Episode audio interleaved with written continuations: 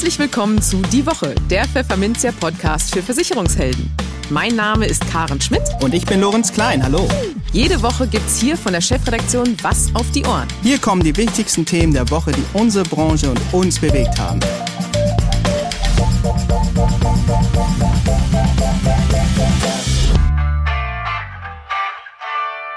Moin aus Hamburg und herzlich willkommen zu Folge 66 unseres Podcasts. Heute ist Freitag, der 12. November 2021. Und diese Themen haben wir heute für Sie. Wir sprachen mit Erik Schuh, Chef des Versicherungsbetriebs beim InsurTech Element, über die Vorteile einer Zusammenarbeit zwischen etablierten Versicherern, Vermittlern und Insurtechs. In den News der Woche stoßen die Pläne der Ampelparteien für eine Aktienrente in der Bevölkerung auf Skepsis. Die Allianz macht gemeinsame Sache mit dem Versicherungsmakler Clark. Eine Umfrage offenbart die Hauptgründe für den Wechsel einer Kfz-Versicherung und bei mehr als 30 Lebensversicherern reichen die erwirtschafteten Erträge aus der Kapitalanlage nicht aus, um die Garantieverpflichtungen zu erfüllen.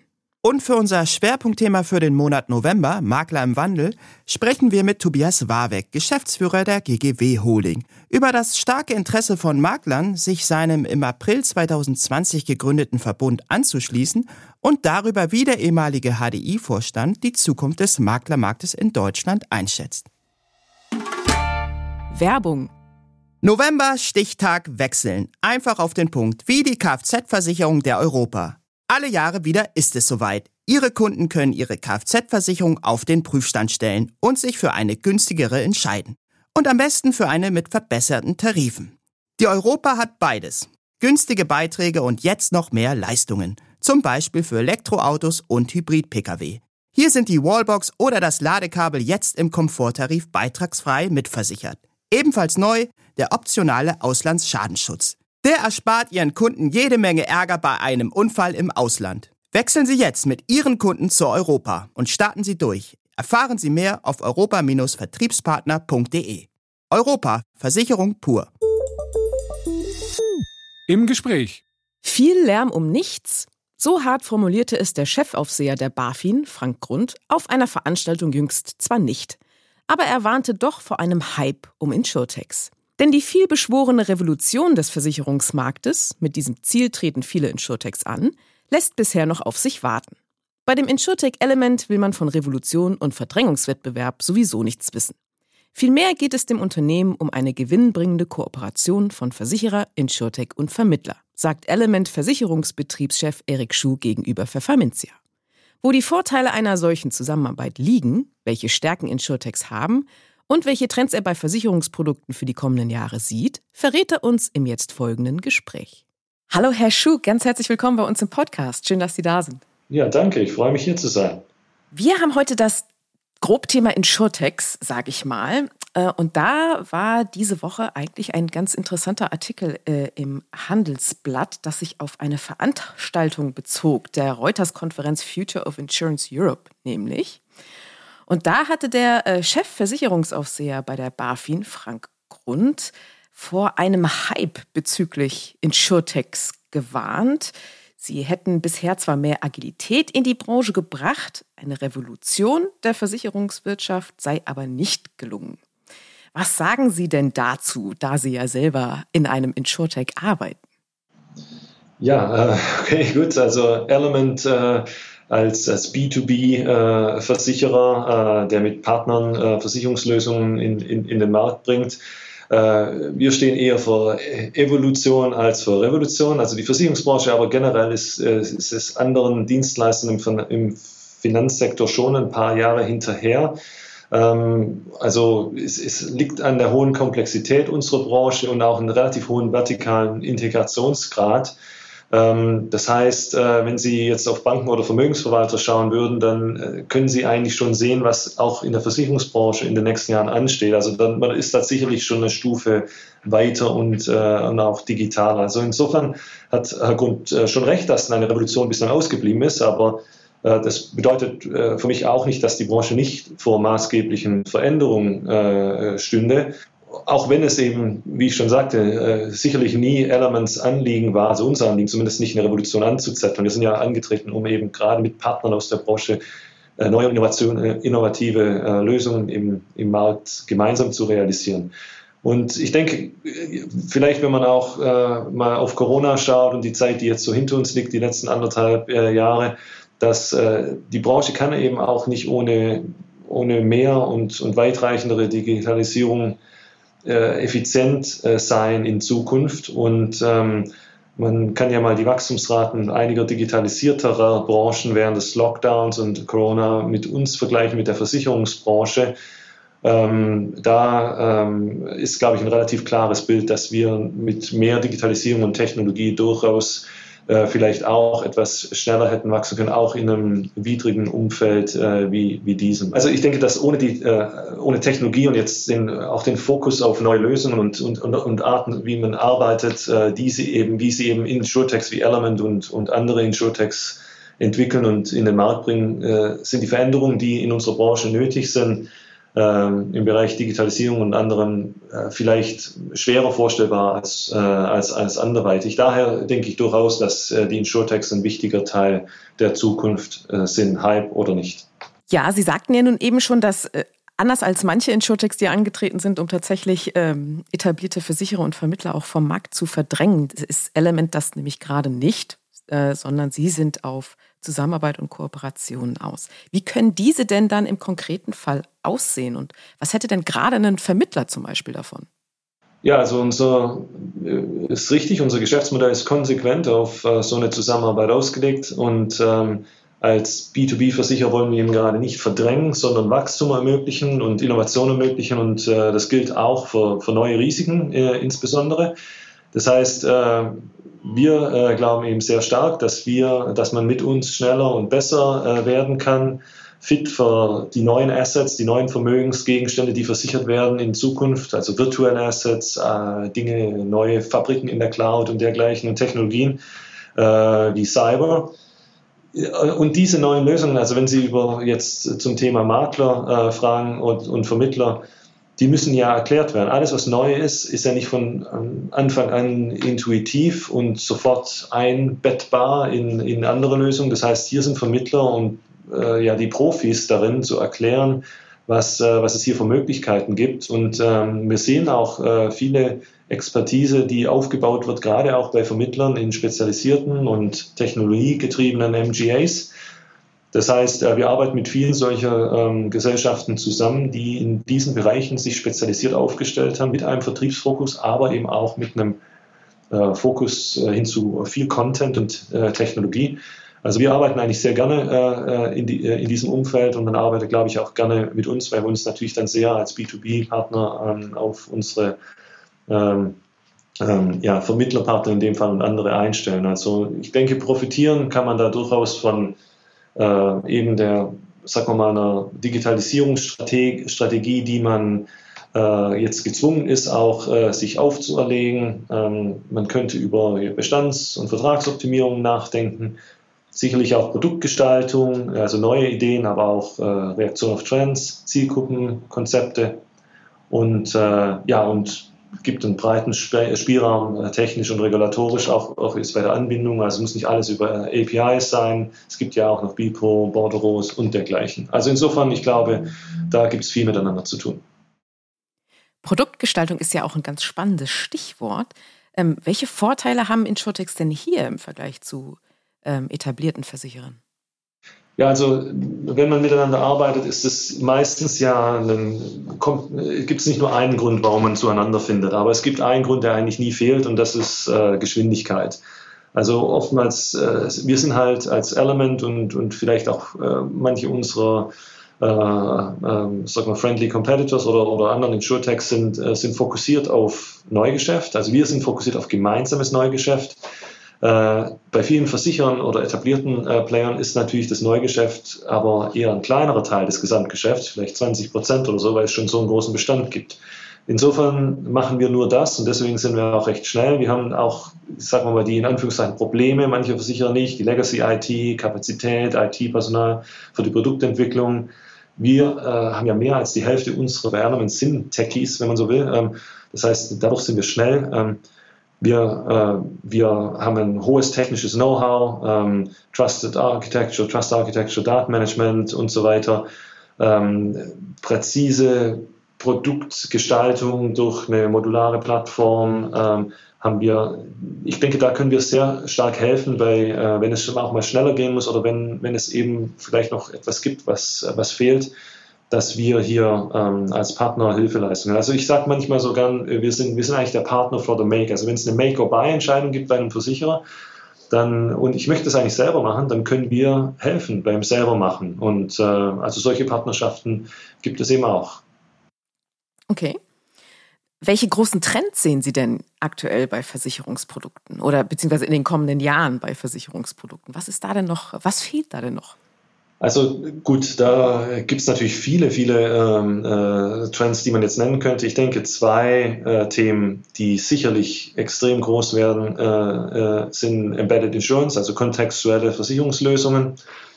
Also da sehen wir einen großen Teil der Zukunft, wo wenn die Versicherung Teil einer einer breiteren äh, Lösung in, um ein Kernprodukt herum in einem Ökosystem wird. Ähm, also man sieht es teilweise bei der Einbettung von Versicherungen in Mobilitätsdienstleistungen ähm, oder, ähm, oder in Vertriebsdienstleistungen auf äh, den bekannten Plattformen. Äh, oder also der, das, da ist wirklich äh, kein Limit, äh, über was man nachdenken kann, wo es äh, so diese Ökosysteme gibt, die sich da entwickeln, äh, Home, Mobility, äh, Gesundheit und so weiter, ähm, wird es Versicherungslösungen geben, die sich da nahtlos ähm, einfügen und die Kunden, um den Kunden gedacht sind. Und dann ist ein weiteres großes Thema, das ich persönlich sehe, ist, ist parametrische Versicherungsprodukte äh, ein Megatrend. Äh, dadurch, äh, das waren früher eher Nischenlösungen, äh, die technisch etwas schwierig umzusetzen waren, weil es eben gewisse Trigger brauchte, um, um so eine Versicherung auszulösen. Aber das ist durch das massiv gestiegene Datenvolumen viel einfacher geworden, solche Produkte auch für äh, immer mehr äh, Situationen zu gestalten und gerade diese parametrischen Lösungen lassen sich halt ausgezeichnet ähm, einbetten in, in diese Ökosysteme. Und deswegen kann es sicherlich Bereiche geben, wo parametrische Versicherungslösungen im Vergleich zu den traditionellen Lösungen sogar die Überhand gewinnen werden. Und dann als letztes vielleicht, äh, das sollte nicht unerwähnt bleiben, Cyber als Megathema. Natürlich werden zunehmend, ich sagte es vorhin schon, neue Assets auch digital sein. Also für eine physische Fabrik, die es früher gab, gibt es vielleicht in Zukunft 1000 digitale Fabriken, wovon vieles nur ausprobiert wird, aber manche dann abheben. Also ähnlich wie Digitalfotografie zu normaler Fotografie macht man ja schon viel mehr Bilder und sucht dann am Ende halt das Beste aus. Ähm, ist eine andere Art äh, zu versichern. Äh, vielleicht ist es kein Hirngespinst, über probabilistische und temporäre Assets nachzudenken, und alles wird vernetzt sein. Also in einigen Jahren wird halt auch keiner mehr Cyber sagen, genau wie heute niemand mehr E irgendwas sagt oder irgendwas mit 2000 verbindet, weil das ist alles mittlerweile E. Äh, es gibt ja fast nichts mehr was Mechanisches. Und das Jahr 2000 ist auch schon hinter uns. Und ich denke, Cyber wird ähnlich sein. Also die, die Vernetzung ist, äh, ist der Normalzustand. Ja, also ich denke, das sind die drei Themen. Embedded Insurance, kontextuelle Versicherungslösung, parametrische äh, Versicherung und Cyber, die ich nennen würde. Okay, greifen wir uns noch mal kurz die parametrischen Produkte raus. Wie kann man sich das denn konkret vorstellen? Haben Sie da ein Beispiel?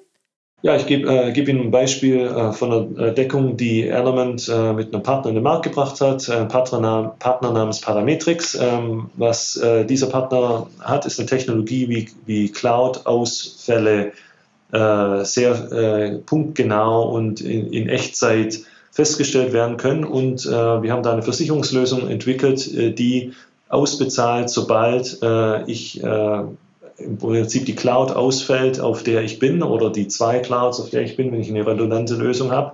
Und das äh, ist nun schon möglich mit einer parametrischen Deckung mit einer Wartezeit von nur einer Stunde. Das heißt, ich habe beispielsweise eine digitale Fabrik oder einen Webshop auf der Cloud, dann ist die Cloud weg, drei Stunden, ich habe eine Versicherung gekauft, die ab einer Stunde zieht habe vorher festgelegt, um welche Versicherungssumme es gehen soll pro Stunde, also meinetwegen 10.000 Euro pro Stunde. Und dann bekomme ich eben für die Stunde 2 und Stunde 3 20.000 Euro ausbezahlt, sehr schnell, unkompliziert, ohne dass ich einen Schaden melden muss. Und, ähm, und das ist natürlich eine tolle Sache, wenn, äh, wenn, wenn die Cloud äh, in, in dem Fall jetzt weg ist. Und es ist auch offensichtlich, dass sie weg war. Und ähm, und ich bekomme sofort äh, äh, Geld, um, um meinen finanziellen Verlust äh, ähm, auszugleichen. Also das wäre jetzt ein einfaches Beispiel von einer parametrischen Lösung. Mhm, okay. Und insgesamt bei diesen Trends, wo sehen Sie da die Rolle der, der Insurtechs dabei? Als ein Haupttreiber auch? Ja, sicherlich. Also wie ich vorhin sagte, also dadurch, dass äh, zumindest Insurtechs wie Element natürlich sehr stark auf das Neugeschäft fokussiert sind, sind sie natürlich gerade auch bei Trends, die, die, neu, äh, die neu sind, äh, ganz vorne mit dabei, weil sie sehr darauf fokussiert sind. Ähm, ich, äh, ich denke, in gewisser Weise treiben sie sicherlich auch den Fortschritt, äh, die Insurtechs. Ähm, man braucht halt oft auch eine relativ starke äh, Tech-Affinität, um diese Trends ähm, gestalten zu können oder aufnehmen zu können. Also jetzt an dem Beispiel Parametrix, das ich eben nannte, diese Tech kam aus dem Ausland, die kam aus Amerika und wir haben sie nach Europa gebracht. Das heißt, wir mussten die verstehen, in die Versicherungswelt äh, bringen, eine Versicherungslösung äh, daraus entwickeln. Das ist, äh, das, da braucht es relativ viel, was, man, was man haben muss, damit man das kann, zusätzlich zu dem Versicherungswissen. Gleichwohl ist das für die ähm, Embedded Insurance Lösungen, die müssen ja in Produktlandschaften integriert werden bei einem Automobilhersteller, bei einem ähm, äh, Mobilfunkanbieter äh, und gebundelt werden. Das heißt, auch da muss ich mich mit der Tech und mit den äh, mit den Begebenheiten von diesen Partnern, die teilweise versicherungsfremde Partner sind, auskennen und, äh, und, und kompatibel sein. Dann technische Voraussetzungen auch bei parametrischen Lösungen, Daten, äh, Daten handhaben, analysieren können, ist, ist da ein Schlüssel. Zum, und äh, ich denke daher schon, dass das äh, für uns äh, natürlich äh, ein Mandat ist, äh, hier äh, ganz vorne dabei zu sein bei, bei diesem Fortschritt. Okay, also kann man äh, Frank Grund dann noch äh, ja auch wieder, wieder recht geben, wenn er meint, äh, die Insurtechs hätten auf jeden Fall mehr Agilität in die Branche gebracht und werden sie dann wohl auch noch weiterbringen. Ganz herzlichen Dank fürs Gespräch, lieber Herr Schuh. Ich danke Ihnen. Die News der Woche. Die mögliche Ampelkoalition aus SPD, Grünen und FDP will einen Teil der gesetzlichen Rente künftig am Kapitalmarkt finanzieren. In einem ersten Schritt sollen der deutschen Rentenversicherung dafür im Jahr 2022 aus Haushaltsmitteln 10 Milliarden Euro zur Verfügung gestellt werden. Bei den Bundesbürgern kommt dieser Plan allerdings gar nicht gut an. Ein erheblicher Teil bezweifelt dessen Wirksamkeit. Das ist das Ergebnis einer repräsentativen Umfrage des Deutschen Instituts für Altersvorsorge. Der Umfrage zufolge glauben 49 Prozent der Deutschen, dass die bislang vorgesehenen 10 Milliarden Euro für die Aktienrente nicht ausreichen und deshalb künftig zusätzliche Mittel nötig sein werden. Vor allem unter den Älteren ab 50 Jahren sind diese Zweifel mehrheitlich präsent. Nur 12 Prozent der Umfrageteilnehmer sehen das anders. Knapp 40 Prozent sind sich unsicher in der Beurteilung der geplanten Kapitaldeckung oder machen dazu keine Angabe. 43 Prozent der Befragten gehen sogar davon aus, dass aufgrund der angespannten Haushaltslage und der hohen Staatsverschuldung eine Kapitaldeckung der gesetzlichen Rentenversicherung scheitern wird, weil nicht ausreichend zusätzliche staatliche Mittel bereitgestellt werden könnten. Eine Aufstockung der Kapitaldeckung aus zusätzlichen Beitragsmitteln findet nur eine Minderheit richtig. So sollte lediglich nach Ansicht von 24 Prozent der Befragten eine Erhöhung des Rentenbeitrags in Betracht gezogen werden, damit für die Kapitaldeckung ausreichend Geld vorhanden ist. Rund ein Drittel ist gegen eine solche Lösung und ein weiteres Drittel legt sich bei dieser Frage nicht fest. Ziemlich gespalten ist auch die Meinung darüber, wer von der Kapitaldeckung profitieren sollte, heißt es von dem Institut. So fänden es 33 Prozent nicht in Ordnung, dass der Aufbau der Kapitaldeckung nur künftigen Generationen nutze. Die Steuer- und Beitragszahler, die heute die Mittel für die Kapitaldeckung aufbrächten, würden dadurch noch keinen Vorteil erlangen. Ein knappes Viertel der Befragten könne sich allerdings mit dieser Lastenverteilung zwischen den Generationen abfinden, heißt es. Das kann man wohl nur als echten Coup bezeichnen. Dem Versicherungsmakler Clark ist es gelungen, den Versicherungsriesen Allianz so sehr vom eigenen Geschäftsmodell zu überzeugen, dass die Münchner nun als Gesellschafter beim Frankfurter Insurtech einsteigen wie Clark am Dienstag vermeldete. Und so lief der Megadeal, wie es in der Fachpresse fast schon bewundernd hieß, ab. Clark übernimmt von Allianz X, so heißt die digitale Investmenteinheit des Versicherungskonzerns, die Finanzen Group. Die Finanzen Group ist vor allem als Betreiber des Portals Finanzen.de bekannt. Im Gegenzug wird Allianz X größter Minderheitsgesellschafter bei Clark. Der genaue Kaufpreis, der von den bestehenden Clark-Investoren zusätzlich zum Anteilstausch in Bar gezahlt wurde, bleibt zwar ein Geheimnis, klar ist aber, im Zuge des Deals wird Clark künftig mit mehr als einer Milliarde US-Dollar bewertet. Hat nun also Einhornstatus, wie Allianz X mitteilte. Außerdem zähle das kombinierte Unternehmen nun zu den weltweit größten Insurtechs. Die Strategie hinter dem Deal erläutert Clark-Chef Christopher Oster gegenüber dem Handelsblatt so. Viele Menschen wollen sich im Internet über Versicherungsprodukte informieren, ohne Clark sofort ein Maklermandat zu geben. Solche Kunden erreiche das InsurTech bisher aber nur sehr schwer. Wenn diese Kunden künftig nach der Recherche, etwa auf finanzen.de, eine konkrete Beratung wünschten, könnten wir sie künftig noch gezielter auf unsere Plattform weiterleiten, schildert Oster. Nun, unter klassischen Maklern dürfte sich die Begeisterung über die neue Partnerschaft dann auch sehr in Grenzen halten. Immer wieder wird in der Branche der Vorwurf laut, dass Clark sehr forsch um potenzielle Neukunden werbe und Verbraucher indirekt zur Umdeckung ihrer Verträge aufrufe. Dabei sei den zumeist jungen Kunden aber oft gar nicht klar, dass sie mit dem Hochladen ihrer bestehenden Verträge in die Clark-App ihre bisherige Maklerverbindung verlören. Zugleich schlägt den Frankfurtern aber auch Anerkennung entgegen. Clark fährt eine neue Werbestrategie, die viele verschlafen haben, räumten zum Beispiel kürzlich die bekannten Makler Tobias und Stefan Bierl ein. Der Großteil der Autofahrenden in Deutschland hat schon mal die eigene Kfz-Versicherung gewechselt. In einer Umfrage des digitalen Versicherers GetSafe zusammen mit dem Marktforscher YouGov unter gut 2000 Männern und Frauen gaben das 65 Prozent an. Als ausschlaggebenden Grund für den Wechsel nannten 67 Prozent die Kosten ihrer Police. Die Leistung und das tatsächliche Serviceangebot sind für Wechsler laut der Umfrage zweitrangig. Die geringeren Kosten waren für Menschen aller Altersklassen, Bildungsgrade, Geschlechter und Nettoeinkommen das ausschlaggebende Argument für einen Wechsel. 15 Prozent gingen diesen Schritt, weil sie sich ein anderes Auto zugelegt hatten. Den dritten Platz der Wechselgründe belegt mit 9 Prozent das bessere Serviceangebot des neuen Tarifs. 5 Prozent der Befragten legten die Priorität auf umfangreichere Leistungen. Und was ist mit den Nichtwechslern? Über 80 Prozent gaben an, mit ihrem Anbieter zufrieden zu sein. Zur zufriedensten demografischen Gruppe unter den Befragten gehören mit 89 Prozent die über 55-Jährigen. Insgesamt empfindet jeweils jeder 20. einen Wechsel als zu kompliziert oder zu zeitaufwendig. Damit spielt die Trägheit der Autofahrenden beim Wechselverhalten kaum eine Rolle.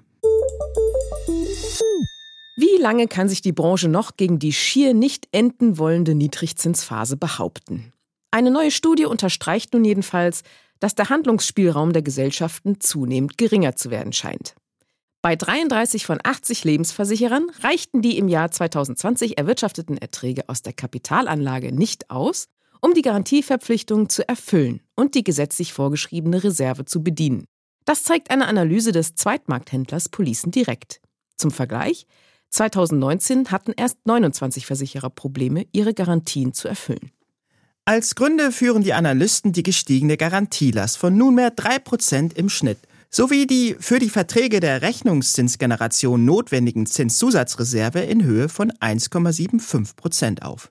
Die Gewinne aus der Verwaltung hingegen seien um fast 5% gestiegen, konnten den Rückgang bei den Risikogewinnen jedoch nicht kompensieren. Und auch die Zinsgewinne erreichten laut den Analysten nicht ganz den Vorjahreswert. Henning Kühl, Chefaktuar von Policen Direkt, kommentiert die Ergebnisse so. Beim Blick auf die einzelnen Unternehmen zeigt sich, dass es bei der Hälfte nur darum geht, die garantierten Anforderungen zu erfüllen. Nach seiner Einschätzung erweise sich allerdings für die Branche die Situation unverändert zum Vorjahr. Trotz der Corona-Bremse bleibt die Finanzstärke der Lebensversicherer 2020 nahezu konstant, so kühl. Der Versicherungsmathematiker erwartet, dass in der Branche über 2020 hinaus stabilisierende Maßnahmen auf der Tagesordnung stehen würden. Und er geht von einer weiter sinkenden Zahl an Lebensversicherern aus. Zudem rechnet Kühl damit, dass die angebotenen Höhen der Beitragsgarantien weiter sinken und die Fondspolicen Marktanteile gewinnen werden. Der Grund? Wenn Lebensversicherer das Risiko damit auf ihre Kunden übertragen, wirkt das positiv auf die Krisenfestigkeit der Unternehmen angesichts dauerhaft niedriger Zinsen womöglich auch aus Kundensicht, mit Blick auf eine künftig weiter auskömmliche und finanzierbare Altersvorsorge, so der Versicherungsmathematiker. Das Schwerpunktthema. Was viele nicht wissen, Tobias Warbeck war mal Nationalspieler. Mitte der 90er Jahre spielte der Kölner in der Hockeyauswahl Deutschlands. Die Olympischen Spiele 1996 in Atlanta verpasste er allerdings weil er sich dann doch lieber auf sein Jurastudium konzentrieren wollte. Dass es ihm an sportlichem Ehrgeiz auch heute nicht fehlt, stellte der frühere HDI-Vorstand eindrucksvoll unter Beweis, als er im April 2020, ausgerechnet zu Beginn der Corona-Krise, die Warbeck Mittelstandsmakler GmbH gründete. Heute sorgt das Unternehmen unter dem Namen GGW Holding für ordentlich Furore im Gewerbemaklermarkt und kann sich vor Interessenten, die sich der Plattform anschließen wollen, kaum retten. Warum das so ist, erklärt uns Warbeck nun im Gespräch. Hallo Herr Warbeck, herzlich willkommen im Podcast. Vielen Dank. Hallo Herr Klein. Herr Warbeck, im April 2020, als es mit der Pandemie so richtig losging, haben Sie die Warbeck Mittelstandsmakler GmbH gegründet. Ihr Kerngedanke lautete damals wie heute, erfolgreiche Maklerunternehmen in einem Verbund von Eigentümern zusammenführen, die sich gegenseitig unterstützen.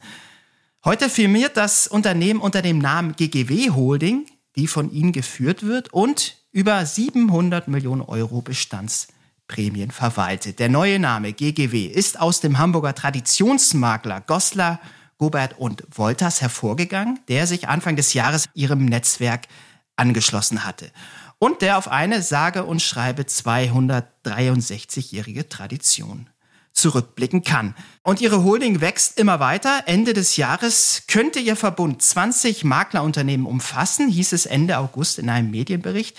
Wie erklären Sie sich diesen immensen Erfolg Ihres äh, strategischen Ansatzes? Hätten Sie das so erwartet? Es ist tatsächlich sehr gut gelaufen äh, bislang und wir glauben, dass wir die richtigen Unternehmen in unserem Verbund zusammenführen konnten ähm, Größe ist für uns nicht das entscheidende Kriterium. Das entscheidende Kriterium für uns äh, sind andere Themen, in allererster Linie Qualität und weiterhin eine ähm, freie unternehmerische Tätigkeit der Unternehmer, die ihr Unternehmen zu uns einbringen. Aber wenn Sie mich vor anderthalb Jahren gefragt hätten, hätte ich natürlich nicht damit gerechnet, dass wir in so kurzer Zeit ähm, ein, ja, äh, eine solche immense Größenordnung erreichen. Die Größe hilft in bestimmten Situationen, ähm, aber wie gesagt, es ist nicht das entscheidende Kriterium. Wie erkläre ich mir das? Ich glaube, dass der Hauptgrund äh, ist, warum das offensichtlich ein, ein attraktives Modell für mittelständische Maklerunternehmer ist. Die Tatsache, dass dieses Modell gemeinsam mit diesen Unternehmern entwickelt, besprochen, diskutiert und auf den Weg gebracht wurde, weil der Bedarf vorhanden ist.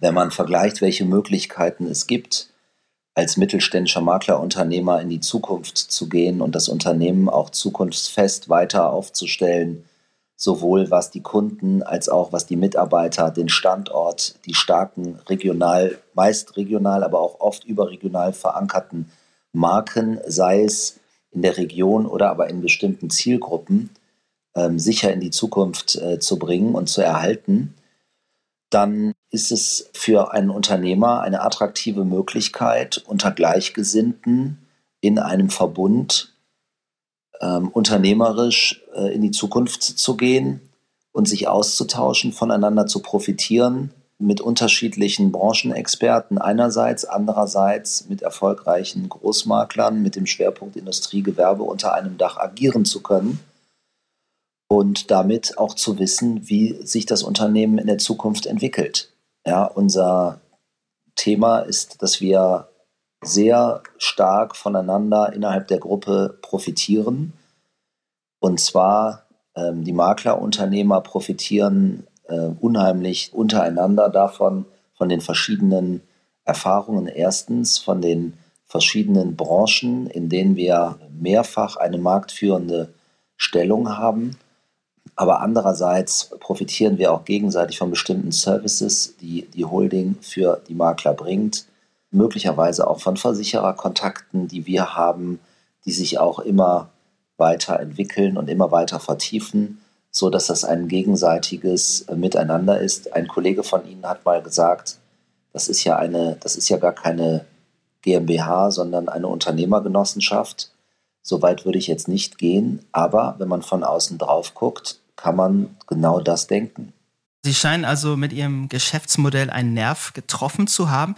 Ich überfalle Sie jetzt mal mit einer ganz anderen Entwicklung im Markt, die in eine andere Richtung zu gehen scheint, denn wenige Stunden vor unserem Gespräch platzte die Nachricht von einem Megadeal herein, wie es in einem aktuellen Medienbericht hieß. Hintergrund, die Allianz engagiert sich über ihre digitale Investmenteinheit Allianz X im großen Stil beim Versicherungsmakler Clark. Der Versicherer wird über einen Anteilstausch der größte Minderheitsgesellschafter von Clark die Transaktion mache Clark zum Unicorn und einem der größten Insurtechs der Welt, jubelt das Unternehmen in einer Mitteilung. Ja, was schoss Ihnen durch den Kopf, als Sie diese Nachricht vernommen haben? Ist das womöglich der neueste Game Changer im Vermittlermarkt, zumindest was den Privatkundenmarkt angeht? Oder wären Sie eher vorsichtig mit solchen Buzzwords an der Stelle? Das ist sicherlich eine interessante Entwicklung. Äh, vor allem dahingehend, weil in der Vergangenheit oder bis jetzt äh, ja immer ähm, der Mitbewerber von Clark WeFox das für sich reklamiert hatte, an der Stelle eine führende Position einzunehmen. Ich habe zu wenig ähm, Insights, ähm, was die beiden Unternehmen angeht. Das sind sicherlich beides tolle Geschäftsentwicklungen. Die Frage, die ich mir immer stelle, wenn ich sowas lese, ähm, was bedeutet das eigentlich für den Kunden? Ähm, ist das eigentlich der Gamechanger, das Kundenerlebnis? Hat der Kunde eigentlich auch einen Gamechanger? Wenn wir sagen, wo habe ich denn bei einem digitalen Geschäftsmodell als Kunde, als Privatkunde, weil wir reden ja hier wirklich, das ist ja Privatkundengeschäft, andere Geschäftsmodelle als das, was wir schwerpunktmäßig betreiben. Wo habe ich als, als, als Kunde das beste Erlebnis, das beste Einkaufserlebnis? Und ähm, wenn man sich jetzt mal vor Augen führt, das ist ja unzweifelhaft äh, in großem Stil bei Amazon der Fall, wenn man sich jetzt mal vor Augen führt, was muss eigentlich passieren, damit man als Versicherungskunde ein vergleichbares Einkaufserlebnis wie bei Amazon hat, glaube ich, da muss noch ganz viel passieren. In diesen Zahlen, die ja kaum vorstellbar sind, die da immer genannt werden, ist, glaube ich, ganz viel Fantasie für die Zukunft und ganz viel Wachstums- und Profitabilitätsfantasie für die Zukunft. Also ich gönne jedem alles, wie gesagt, ich bin zu weit ähm, oder zu wenig dort in die Themen ähm, involviert, als dass ich das von außen beurteilen mag. Jedenfalls eine positive Berichterstattung über unsere Branche tut uns ja allen gut. Gut, dann gucken wir jetzt mal speziell auf den Gewerbebereich, den Sie ja in den Blick genommen haben. Immer wieder sind Sie auch ein gefragter Experte zum Thema Marktkonsolidierung im Maklermarkt. Auf einer Podiumsdiskussion vor gut zwei Wochen auf der DKM pflichteten sie Thomas Haukje jedenfalls bei. Haukje ist Präsident des Bundesverbandes Deutscher Versicherungsmakler und selbst auch als Makler äh, tätig. Haukje sagte, wer das Nasengeschäft vor allem im Gewerbebereich nicht verstehe, könne als Investor im deutschen Maklermarkt schnell eine Fehlinvestition tätigen. Sie selbst beschrieben solch eine Fehlinvestition auf der TKM wie folgt. Dann ist nach dem Verkauf der Geschäftsführer weg. Es gibt immer neue Geschäftsführer. Der Standort wird aufgelöst und die Marke. Glauben Sie, dass das Versicherungsgeschäft denn für alle Zeiten ein Nasengeschäft bleiben wird, um mal in dem Sprech zu bleiben? Und besteht womöglich eine Gefahr für Makler darin, sich auf diesem Mantra auszuruhen? Teil 1 Ihrer Frage kann man nicht mit Ja und Nein beantworten. Es ist meine feste Überzeugung, dass in einem bestimmten Segment im Gewerbe, Firmen- und Industriekundenbereich es auch in Zukunft unglaublich wichtig ist, wie die Beziehungen untereinander zwischen Kunden und Makler, Berater ähm, erfolgt. Das bedeutet, das bleibt in gewisser Weise ein Nasengeschäft. Nicht alles wird automatisiert oder digitalisiert werden. Gleichwohl wird es die gesamte Klaviatur der Digitalisierung geben für beide Seiten, für Kunden, für Vermittler. Es wird mit Sicherheit Ausschreibungsplattformen geben auf einem anderen Niveau, als wir sie in der Vergangenheit sehen oder als sie aktuell versucht werden ähm, zu bauen. Das bedeutet, es wird alle Hilfsmittel geben, aber unsere Überzeugung ist, dass ein Unternehmer, der das Eigen, sein Eigentum oder der einen Großteil seines Eigentums, der in der Regel in seinem Unternehmen steckt, und alles damit Verbundene absichern will, dass ein Unternehmer immer einen Ansprechpartner haben will für seine Zwecke, auch im Schadenfall, ja, aber auch schon vorab bei der Risikoabwägung. Und äh, deswegen glaube ich, dass in einem bestimmten Geschäftsfeld das Nasengeschäft auch weiterhin eine Rolle spielt. Da ähm, kann ich äh, Thomas Haug hier nur beipflichten und das bestätigen, was er sagt. Etwas anders verhält sich das im Privatkundenmarkt. Da habe ich eine andere Meinung, nicht als er, dazu hat er sich ja nicht geäußert in der Diskussion, aber als der ein oder andere. Da glaube ich, dass das Privatkundengeschäft in Zukunft ähm, viel mehr, dass dort mehr als die Person äh, die Prozesse eine Rolle spielen werden, eine Automatisierung, eine sehr, ein sehr pflegeleichtes Handling, wann auch immer der Kunde das möchte, ähm, digital, voll digital. Je einfacher das Produkt, desto schneller wird das auch unabhängig von den handelnden Personen kein Nasengeschäft mehr sein in Zukunft. Also das war der erste Teil der Frage. Der zweite Teil, ob ein Makler sich darauf ausruhen kann, dass es immer so bleiben wird in bestimmten äh, Segmenten. Da gibt es ein ganz klares Nein. Denn äh, hier halte ich es äh, mit, dem, äh, mit dem Spruch, wer nicht mit der Zeit geht, geht mit der Zeit.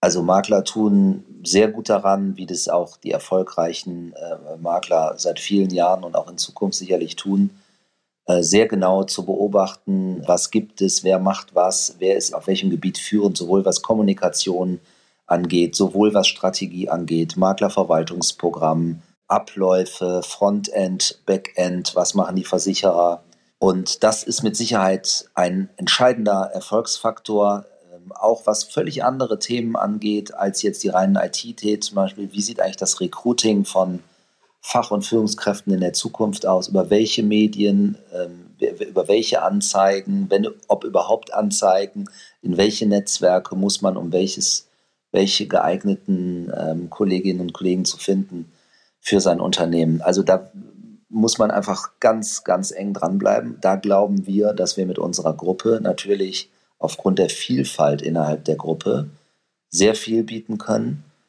und äh, sehr viele Themen auch Unternehmern abnehmen können oder unterstützend tätig sein können, die nicht zu dem eigentlichen Kerngeschäft gehören und auch viele Leute nachdenklich machen lässt, ob sie das in Zukunft mit dem Aufwand, den sie in der Vergangenheit betrieben haben, noch weiter machen wollen da hat man natürlich als äh, größere Gruppe einen, einen Vorteil oder viele Vorteile, nicht nur finanzieller Art, sondern auch einfach den Austausch untereinander. Man kann Best-of-Lösungen nehmen. Ne, man kann sich die Arbeit einfach teilen, man kann sich den Aufwand teilen und erreicht dadurch auch auf, äh, aufgrund einer flächendeckenden Präsenz natürlich andere Möglichkeiten. Das war Tobias Warbeck. Herzlichen Dank für das Gespräch und ja, bis zum nächsten Mal. Vielen Dank.